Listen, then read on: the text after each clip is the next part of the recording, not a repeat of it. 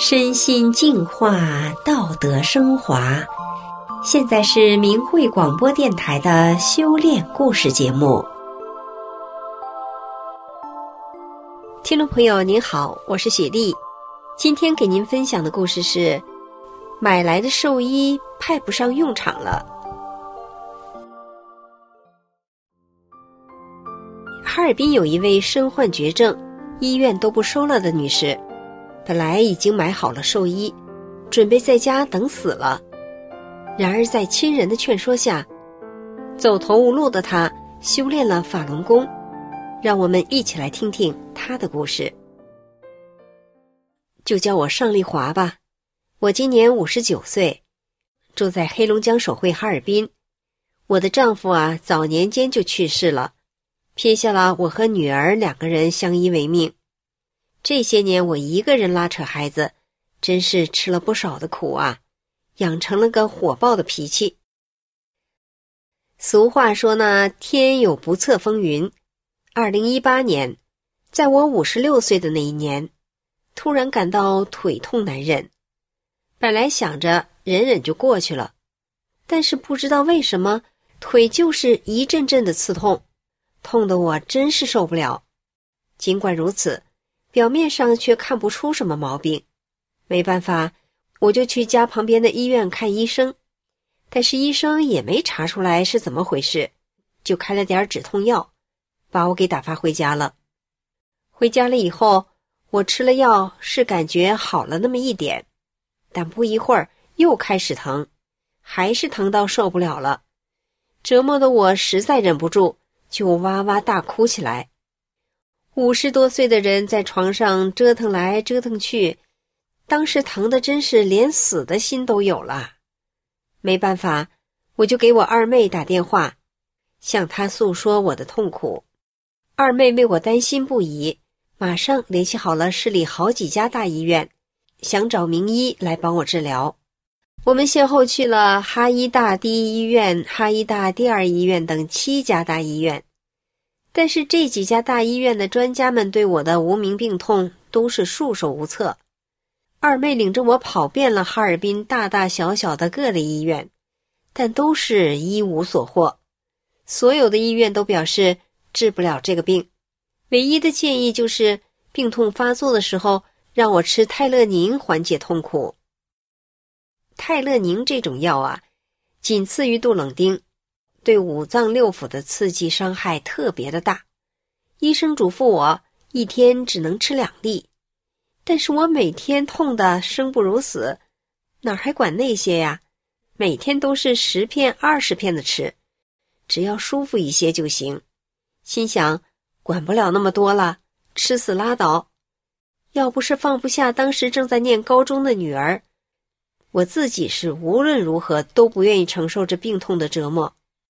每当我打算一了百了的时候，只要一想到只有十七岁的女儿，我都是心如刀绞，割舍不下。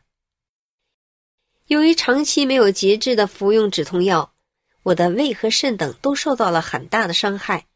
后来去医院一检查，医生告诉我说，患上了肾病综合症，这又是一个致命的病，真是祸不单行啊！我那个时候经常是吃啥吐啥，没多长时间，整个人瘦了三四十斤，最后血红蛋白降到二十左右，人经常突然就晕过去了。最后是哪个医院都不再收留，医生说随时都有生命危险。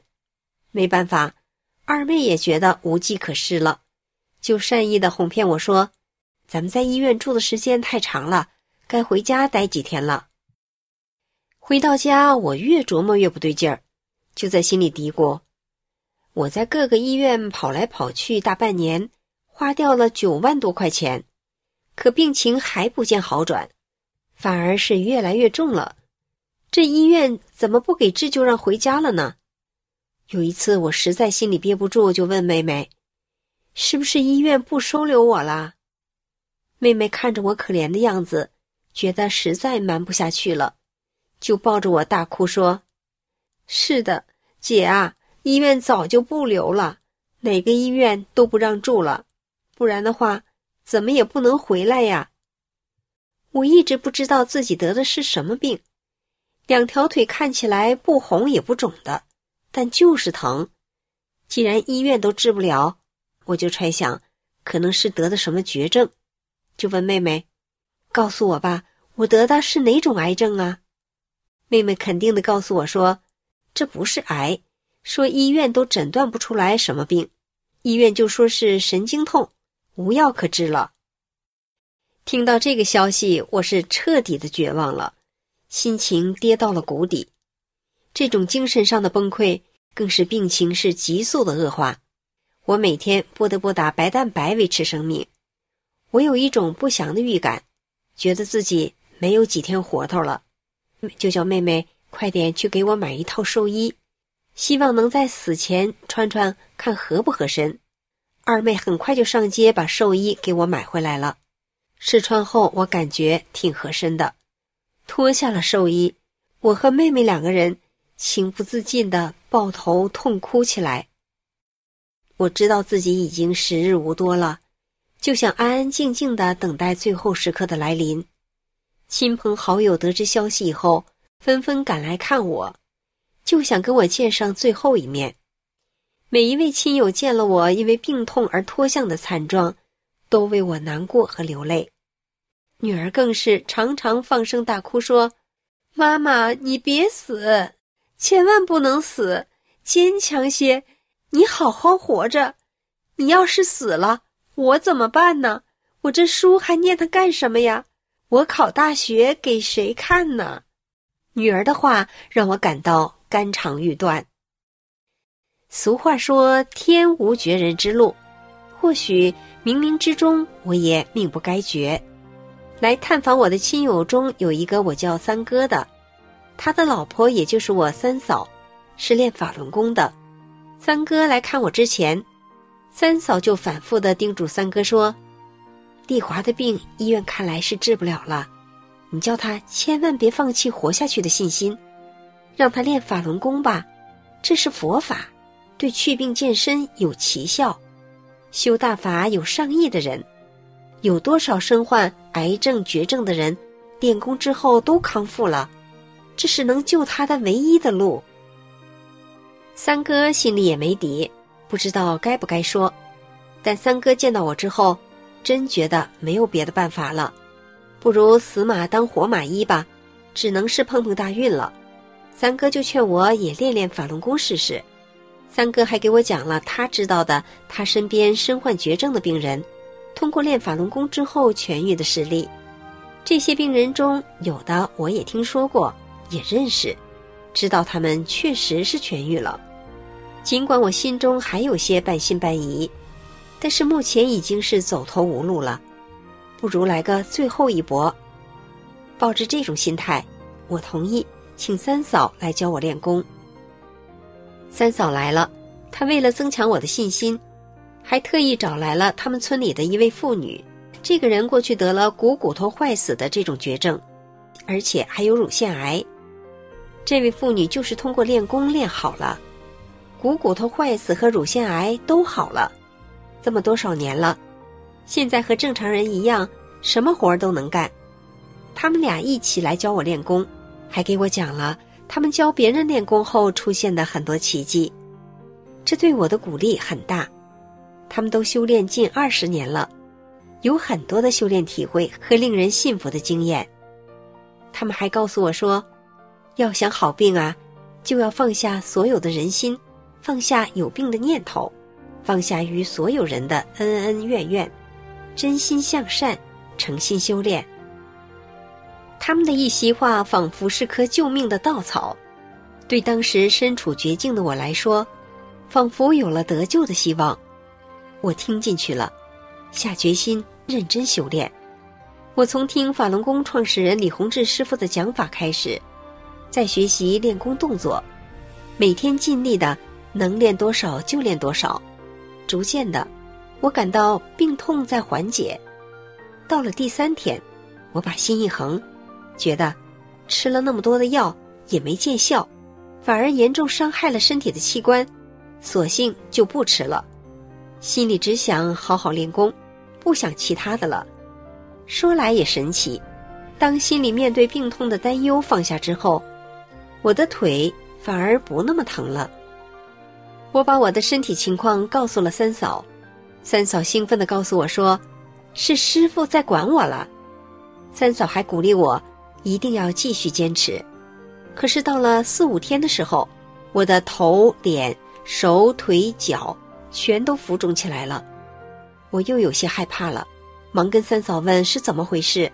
三嫂说：“这是好事啊，是师傅在给你清理身体的一个正常反应。”结果到了晚上，我就开始连续的排尿，很快身上的浮肿在几天内就全消了。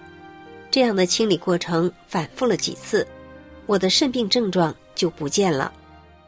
为了帮我，三嫂他们经常来我家，白天黑夜的陪我学法练功，鼓励我一鼓作气不放松。我感到身体一天天好了起来，连我身边的亲人都觉得很神奇。在我练功半个月的时候，二妹妹开玩笑说：“我姐要不是练法轮功啊，现在恐怕头七都烧过去了。”当我练功一个月的时候，三哥也笑着说：“这要不是练法轮功，恐怕现在啊三七都烧过去了。”我知道这并不是玩笑，他们说的都是实话。从开始修炼不久，我就再也没吃过药，胃痛也好了。吃饭也正常了，还能下楼买东西、逛商场了。我深深的体会到了大法的超常和神奇。我知道是法轮功把我从死神那里拉回来的，是李洪志师傅把我从痛苦的深渊中解脱出来。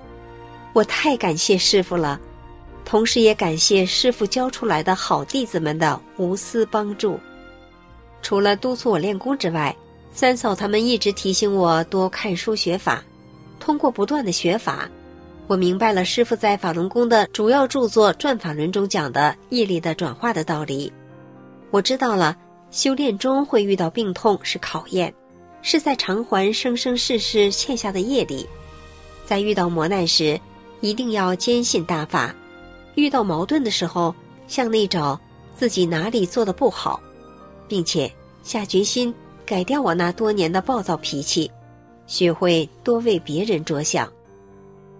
虽然我明白了师傅讲的法理，但是要在实践中真正的做到，也并不是一件容易的事。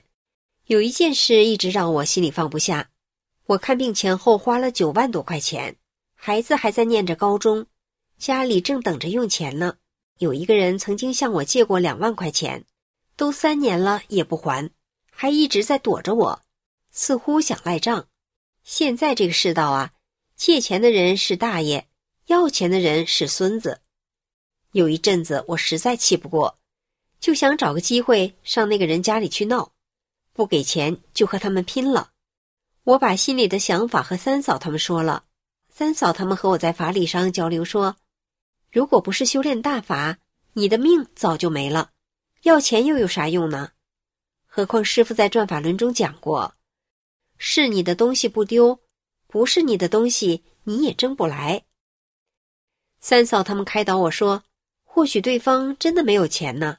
再说都三年了，练功之前你怎么不要？现在才想起来啊？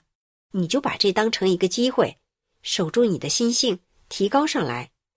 自己身体好了，不是还能再挣钱吗？也没准对方有了钱就还你了。”经他们这么一说。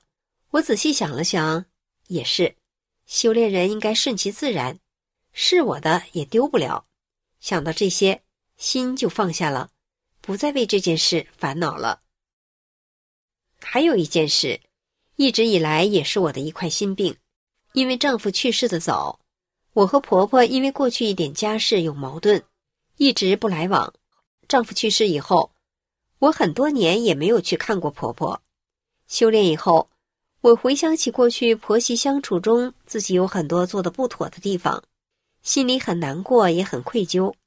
虽然有些事情过去自己认为很委屈，但还是没有站在婆婆的角度去考虑问题，造成了很多误解。